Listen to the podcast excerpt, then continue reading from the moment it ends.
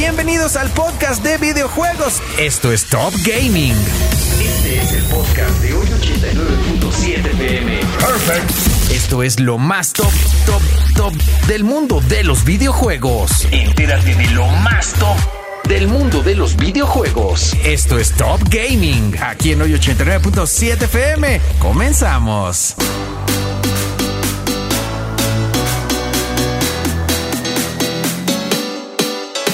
Muy bien, pues ya estamos de vuelta aquí en hoy 89.7 FM para platicar de más videojuegos. Y ahora tenemos muy de invitado a nuestro querido Ramses, que te voy a ir preguntando más cosas, mi Rams. Ahora que andas acá, estrenadón, este, y demás de videojuegos, pero dime, ¿hoy de qué vamos a platicar? Quiero yo platicarte, contarte, Dieguito. ¿Tuviste Ajá. algún inconveniente con el nuevo diseño? Bueno, con el diseño de la Xbox Series X. Es la nueva que presentaron que es como un tubito, que es como una cosa muy circular. Ajá, es como un cilindro. No sé, creo que no tengo, fíjate que no tengo tema con eso, pero tengo que decir que a mí los Xbox, ay, a ver, es que no sé si me voy a meter en camisa de once varas. Hay un Xbox que me gustó mucho, pero todos los demás se me han hecho horribles. O sea, no es una consola que me haya gustado particularmente por diseño, aunque tengo que decir que antes de Play, yo mi primer Play, estoy que seguro que fue Play 5, ¿eh? Estoy que seguro que no tuve Play 4. Te digo porque mi roomie tenía, entonces tuvo Play 3, entonces nunca me compré yo.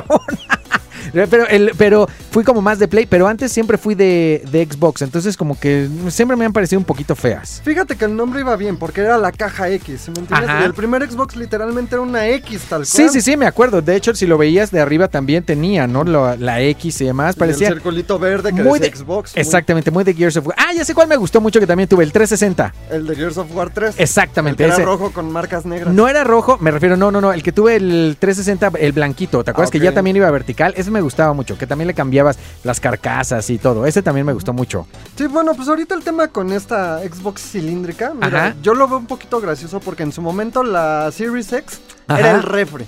O sea, lo veías era un cubo y literalmente Ajá. hicieron un refri al respecto. Claro. Entonces ahora la hacen cilíndrica, que es como la evolución de la Series S, pero le van a meter 2 terabytes de almacenamiento. Ok. No va a tener este formato de discos, Ajá. pero va a tener 2 terabytes de almacenamiento y va a tener algunas mejoras junto con un nuevo diseño de control. Estos son filtraciones todavía, pero sí les creo a los de Xbox de aventar un diseñito más o menos. Más o menos de ese estilo. Eso, Esto te iba a preguntar, por ejemplo, de los 2 terabytes, digo, nosotros que probamos muchos juegos, de repente, digo, 2 terabytes a mí no me sirven para nada. O sea, pero 2 terabytes le sirven a la banda normal, ¿lo ves bien?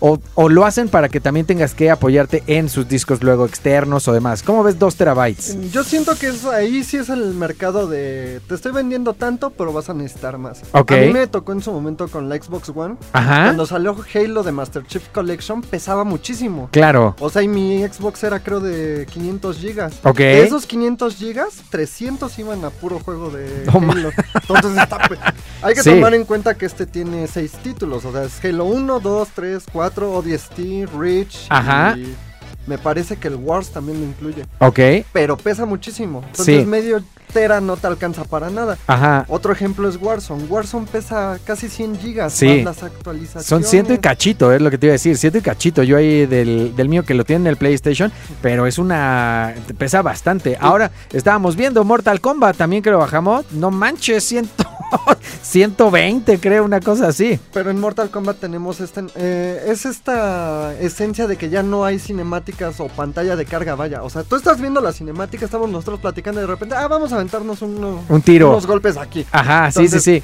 Creo que ahí se justifica un poquito el peso, pero hablando de las consolas, o sea, ya les hace falta un poquito más de almacenamiento. Que le echen un poquito más de, de galleta. Pues sí, definitivamente. Como quiera, filtraciones, pero estaremos ahí al pendiente. Todo bien, bien. Muy a gusto. Quiero que me digas, ¿a ti te gustó Resident Evil 4 Remake? A mí me sí, porque allá lo decíamos en algún momento. Yo le tengo mucho cariño a Resident Evil. O sea, también. No soy como George, super fan así de ay, me desvío. Pero creo que fue un. Sí, nada, nada, de calzones de. calzones de, de Resident Evil que luego traía. Este, y demás.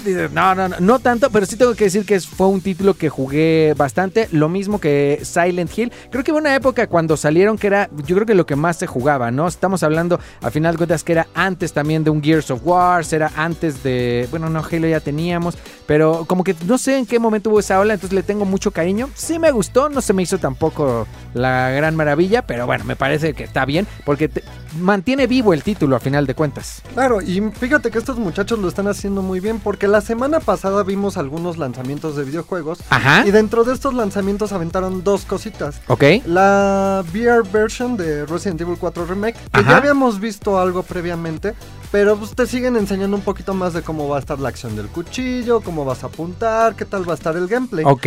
Y otra cosa que también aventaron fue el DLC de Separated Ways, donde vas a jugar con Ada Wong. Ajá. O sea que es como el side story de lo que vas viendo con Leon. Ok. este, ella va en una misión para robar, eh, eh, parece que es el virus de los iluminados, Ajá. pero por parte de Albert Wesker, personaje que únicamente es mencionado en, el- en la historia principal del juego. Ok. Entonces es como un plus y dices, bueno, va, está chido, ¿no? Ajá. Pero jugarlo con Ada Wong. Si estuviera aquí el señor Jorge Covarrubias estaría gritando. O sea, inserte grito de Gr- Flanders. Inserte el grito de Flanders. ¡Ah! Sí, estaría como súper contento. Claro, es que creo que para los fans, a final de cuentas, de la franquicia, estos dulces son bastante buenos, ¿no? Estos dulcitos que de repente dices, ah, solamente iba a quedar como en un remake y que de repente, de repente tengas estas oportunidades de vivir estas side stories y demás, está bastante chido. O sea, me parece que es un buen dulce. Sí, claro, y tienen material para sacar, porque también, por ejemplo, podrían sacar a Krauser. ¿Ok? ¿Sí me entiendes? O sea, no sería el primer juego que lo hace, pero les ha funcionado y a veces es- no es tan caro esto como venderte eh, un traje nuevo, como Ajá, claro. pequeñas cositas. O sea, es una campaña completa y yo lo veo bastante bien. Oye, de los juegos, el otro día estábamos platicando que eh, tú eres muy fan de Castlevania. De los juegos viejitos, ahorita que, que te decía yo que lo jugué de todas maneras cuando estaba con Macho, de- fuera de Castlevania, ¿qué otros juegos viejitos eres muy fan? Mm, Double Dragon en su momento para Ok. entre los noventas me costó muchísimo trabajo jugarlo. Ajá. Este, yo ya lo considero un juego viejito. Ajá. Este, ¿Cuál es el juego? Eso, el otro día, espérate, el otro día eh, platicábamos con alguien este, que daba clases de cine y que le dijeron, eh, que les dijo a su alumnado, oigan, ¿me pueden decir el nombre de una película clásica? Y le dijeron, así de la más vieja que se acuerden, y salió Titanic. O sea, era de lo más clásico. Entonces dices, yo ya lo considero, yo ya lo considero viejito. Y sí, no, sí está viejito, Double Mira, Dragon. es que ya habíamos hablado de esto y también es un meme. Ajá. Ahorita ya se considera retro gaming en el Xbox 360. Ya Claro. tiene casi 20 años que salió. Es que es un chorro. O sea, ya son dos generaciones. Si tú hablas con alguien de unos 15 años ahorita... no te tienen ni idea. Sí, no, claro. Claro que no. Sí, Entonces, por ejemplo, hablando de videojuegos retro, ajá. a mí me encanta Zelda. Ok. Pero juegas Zelda de Ocarina of Time para atrás Ajá. y es muchísimo más difícil. Que los de ahora. Claro, el primer Zelda no tenía mapa. Y hasta hay un. tiene un. Me parece que es un easter egg de que Ajá. no hay mapa. O sea, tienes que buscar y buscar. Y buscar. O sea, es una cosa brutal. Eso no pasa en los juegos actuales. Ya Sí, no, no, no, no, no. Sí, ya claro. Tienes cositas nuevas. No, y tienes YouTube. Y tienes YouTube. en esos años. eh, quiero que me digas algo. Algo. ¿Tú comprarías.? No, no. perdón, perdón. es muy de primaria, muy de primaria. Que te diga algo, ¿qué? ¿Tú comprarías un videojuego donde tengas que trabajar? Literalmente. A ver, un videojuego donde tengas que trabajar. Es que te voy a decir, de repente, si uno pensara en. eh, ¿Cómo se llama? Este. Hay todos los que tienes que hacer de minar y sacar recursos. Age of Empires. Age of Empires, pero ¿cómo se llama el del espacio? Minecraft. El, no, no, no, no ¿Cómo? Minecraft, el del espacio. Star. Starfield. No, Starfield, no, StarCraft. StarCraft, exacto. Pues todos esos te diría que un poco te pones medio a trabajar, ¿no? Porque tienes que estar ahí con tus mineritos y jugando. Entiendo de repente a lo mejor que es entretenido, pero no sé. No Que- si, si es detrás de un escritorio, no. Así. Mira, es que te hago esta pregunta porque ahora tuve la- el chance de probar un jueguito que se llama Under the Waves. Ajá. que yo pensé que iba a estar un poquito muy diferente. Ok. Pero en este juego literalmente eres... Muy un- diferente, muy diferente para bien o muy diferente para mal. eh, no, muy diferente. yo pensé que para mal, pero más bien estuvo Ah, pero estuvo para bien. bastante, ok. En- entonces aquí eres un buzo que Ajá. tiene un episodio depresivo después de perder a su hija. Ok. Y literalmente su salida es aislarse, pero en un trabajo Debajo del mar. debajo del mar. Entonces tiene una historia bastante interesante. eh, un punto muy sobresaliente de este juego dura alrededor de 7-8 horas. Ok, no es un juego larguísimo. No, para nada. Ajá. Lo bueno o lo bonito de este juego es la exploración submarina. Ajá. O sea, tienes que hacer tu chamba porque tienes misiones como para tu día a día. que son de qué? De un buzo de. de. ¿De investigación o Mm. más como de arregla tubos petroleros? Es de arregla. O sea, tú trabajas para una empresa que se dedica a hacer de Reparaciones, cosas, ¿ok? Y dentro de ese montón de cosas tienen instalaciones submarinas. Entonces de repente hay una fuguita en unos tubos y te mandan a ti porque eres el único que está allá abajo. Ok, Pero parte de tus tareas también incluyen genérate aire porque necesitas respirar debajo del agua. claro. Encuentra cositas en barcos hundidos, en Ah. submarinos. La temática está muy interesante y yo pensé que no iba a ser tan inmersivo. Pero juega este juego con unos audífonos a buen volumen. Ajá. La música está brutalmente buena. Y Ok, tiene. Y los efectos, me imagino, de estar debajo del, del agua, como si la gente que ha buceado, seguramente puedes oír muy bien tu respiración y cosas por el estilo, ¿no? Está muy muy bien. Y también otro aspecto que le resalto mucho es la vista. Ok, Hay unas partes donde no te vas nadando tal cual. Tienes un pequeño submarino que te Ajá. para tus misiones. ok. Tienes una vista en primera persona. Ajá. Otra en tercera persona del piloto Ajá. y otra viendo al submarino. Entonces está muy bien hecho. Estos chicos de Parallel Studio le echaron muchísimas ganas a este juego. Y lo completas como en 10 horas al 100. Qué chido. Fíjate que yo lo vi porque me tocó ver el tráiler, no he podido jugarlo, pero a mí que me encanta bucear, a mí que me encanta todo lo, todo lo de debajo del agua, de repente dije, este juego tengo ganas de jugarlo porque siento que me daba como esa impresión que iba a ser como mucho de, de exploración y más. Y ya me imagino que estos juegos, cuando los puedan llevar también a VR, van a ser una locura de inmersivo, porque obviamente nos vamos a poder adentrar en mundos y sentir verdaderamente que estamos ahí. Yo estuve haciendo los cambios porque ya hicimos stream en Gixila.tech de este juego. Ajá, Este cambio que te digo en la. Ahora sí que en el submarino. ajá. O sea, literalmente yo no podía. O sea, tiene su chiste muy acá manejar el submarino ahí. Ok. Lo ves desde la vista aérea. Y sí, Sencillísimo. Claro. Pero métete en la vista del submarino y está brutal. Y también tiene un mensaje ecológico muy bonito, por así decirlo. Parte de tus actividades es estar encontrando plásticos, metal. claro, cuidar al medio ambiente. Claro, y tienes una, eh, me parece que es una foca, que literalmente es mascota de la empresa, y ella te lleva de repente ciertos plásticos, así como de, ten, Toma. encontré esto. Qué chido, está buenísimo. Se llama ¿cómo? Under the Waves. ¿Con qué juego me vas a salir hoy? Ah, de- Igual y le toco a tu infancia. a ver. Hay un título que mis papás decían, yo me No, gastaba no me, las monedas. no me faltes al respeto así. Respeta las canas. No, no es cierto, no es cierto. Mis papás jugaban, imagínate, y dices que mi infancia. A ver, ajá. Es del ochenta y tantos No, el primer pues no, título. no, no, yo No ni- sé si llegaste a jugar contra en las maquinitas. Llegué a. Sí, sí me tocó contra en las maquinitas, pero. No, o sea, pero muy, muy, muy, muy crío. Sí, sí me acuerdo. De hecho, estoy seguro que no me tocó en maquinitas. Ahora que lo estoy pensando, ya fue más que me tocó en alguna consola, porque sí se podía jugar, ¿no? En alguna. En Nintendo. Ajá, exacto. Sí me tocó. Sí, no me tocó tan de, de De maquinitas. maquinitas. Es sí. que fue- A mí no me tocó que las maquinitas les dieran chispas. No me tocó. O sea, no me tocó eso. Pero bueno, ajá. Entonces, tuvimos una plática recientemente con el tío Geek, con Jorge, con Octavio, Ajá. de que hay muchos títulos viejitos que quizás estaría bien que vuelvan a salir al mercado. Sí. Y precisamente yo les estaba diciendo que yo pensaba que Contra había salido el último en el 2007, Ajá. con Contra 4 para el Nintendo 10. Ok. No me pude haber equivocado porque ya habían sacado un título llamado Rogue Corps, Ok. Muy malo, tan malo que yo siendo fanático no me enteré, Ajá. no sabía de su existencia. Ok. Pero ahora en septiembre, la semana pasada, presentaron otro contra. O Ok. sea, se llama Operation Galuga y literalmente es. Lo platicábamos con Octavio. Parece como que tomaron lo que era bueno del primer juego, Ok. lo modernizaron, lo metieron en 2D y lo van a presentar en Nintendo. That's it. Eso es todo. Y en.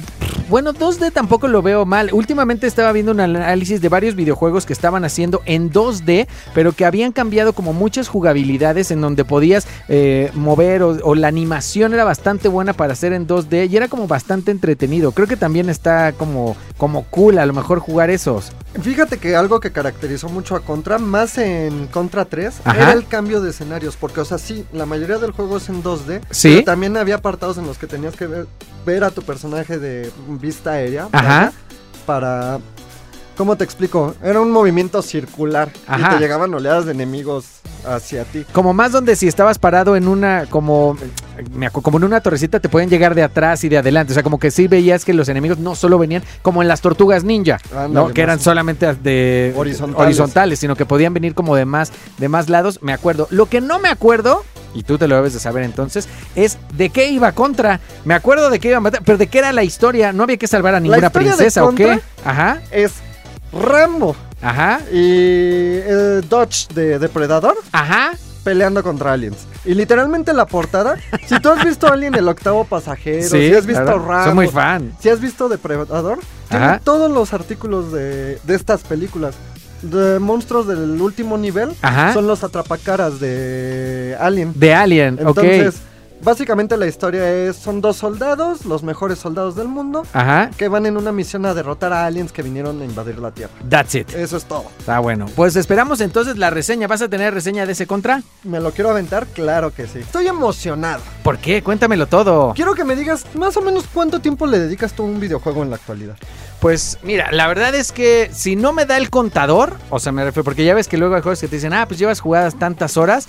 No lo sé, pero sí podría hablar, porque me, tardo luego en, acabarlos, luego se nos van ahí medio juntando, pero sí podría decir que unas, por ejemplo, el último que me acuerdo que me lo acabé completito, que fue el de Horizon, yo creo que sí me debe haber aventado unas 60, 70 horas sin ningún problema, ¿eh? Ok, mira, quiero comentarte que todos sabemos que Marvel's Spider-Man 2 ahorita está generando revuelo a diestra y siniestra. Sí. Ya tenemos consola de PlayStation edición Sí. especial, control, todo. Ese, por ejemplo, me lo acabé más rápido. O sea, dura mucho menos. Y el de Miles Morales, menos todavía. O sea, estuvo más corto. Precisamente es esto que se esperaba o mucha gente pensaba que Marvel's Spider-Man 2 iba a durar de las 70 a las 100 horas. Ajá. Y no, ya en una, entre- en una reciente entrevista ya hablaron los desarrolladores, desarrolladores de que se puede completar entre 20 y 25 horas. Pues son poquitas, ¿eh? El primer juego, es que te digo, no me voy a acordar, pero el primer Spider-Man, yo creo que sí pudo haberse quedado en las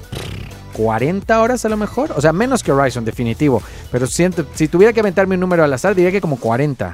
Yo creo que intentando completarlo, pero precisamente en esta entrevista mencionaron que lo que querían hacer era darle las- esa similitud de tiempo, ya que ellos quieren contar una historia. Ajá. O sea, no darte un juego larguísimo donde tengas mil tareas que hacer, Ok. pero contarte en 20 a 25 horas la historia de este juego. Ok. Que Es que podrían hacer las dos cosas. O sea, Sí. Mira, tan solo por lo que hemos visto en el tráiler, en Marvel's Spider-Man 2 tenemos personajes y tenemos arcos que se han visto en los cómics que Ajá. puta, está eh, Kraven el cazador, Ajá. que quiero yo creer que van a tocar temas con una muerte de Spider-Man, Ajá. el traje negro, desde cómo lo obtiene Peter hasta cómo se convierte en Venom. Tenemos esta dualidad de historias con Miles Morales, o Ajá. sea, tienen para O sea, tenían como para o sea, para que les diera más incluso que el primero. Sí, claro. O sea, Aunque pero también si lo ves como con otros juegos, quizá lo van a tirar por ahí con un DLC. Puede ser. Cómpratelo, a ver si te gusta. Que está muy bien, porque yo más bien creo de repente, sí, el problema con los con el DLC y más de Spider-Man es que sí tendrían que ser como super side stories que se despegarían de la principal, ¿no? O sea, no te pueden dar como, ah, se acabó y ahora toma esto más. O sea, como que siento que ahí estaría un poco complicado. Pero bueno, a final de cuentas es un juego que lo que entretiene mucho, y eso sí hay que decirlo, es la jugabilidad. O sea, Sí, a final claro. de cuentas es un juego que se juega muy diferente a todo lo que habíamos jugado. Y por ejemplo, hay un ejemplo de estos. No sé si recuerdas que en Grand Theft Auto 5 Ajá. estaba este intercambio de personajes Sí. en tiempo real. Esto tardaba un poquito en GTA 5. Sí. Si tú eh, ya en las pruebas de juego de Marvel's Spider-Man 2, Ajá. ya hemos visto que el intercambio entre Peter Parker y Miles Morales es instantáneo. Ojo, o sea, no va a haber pantallas de carga, no va a haber nada de esto. O sea, es la de Literal. presionas el botón y te brinca al otro personaje. Entonces, tiene bastantes cositas, va a estar muy, muy bueno. De todas maneras va a ser un juego que se va a vender, o sea, impresionantemente. ¿Ya tenemos fecha? Eh, De- Sí, para el 20 de octubre. De hecho, los que compraron su consola edi- edición especial de Marvel's Spider-Man 2 Ajá. ya tienen su código, el cual se va a liberar el 20 de El 20 de octubre. Pues va a estar increíble. La verdad es que creo que va a ser un eh, juegazo, así que estaremos ahí muy pendientes. Cuando hagan ustedes ahí también la reseña y demás, estaremos súper pegados. Así que bueno, ¿dónde podemos verlo y todo? En Geeksina.tech. Eso es todo. No se despeguen. Soy 89.7 FM. ¡Suele! Y esto fue el podcast, el podcast. Esto fue todo en el podcast de videojuegos. Top Gaming. Aquí en el 89.7 FM nos oímos en la siguiente. Fatality.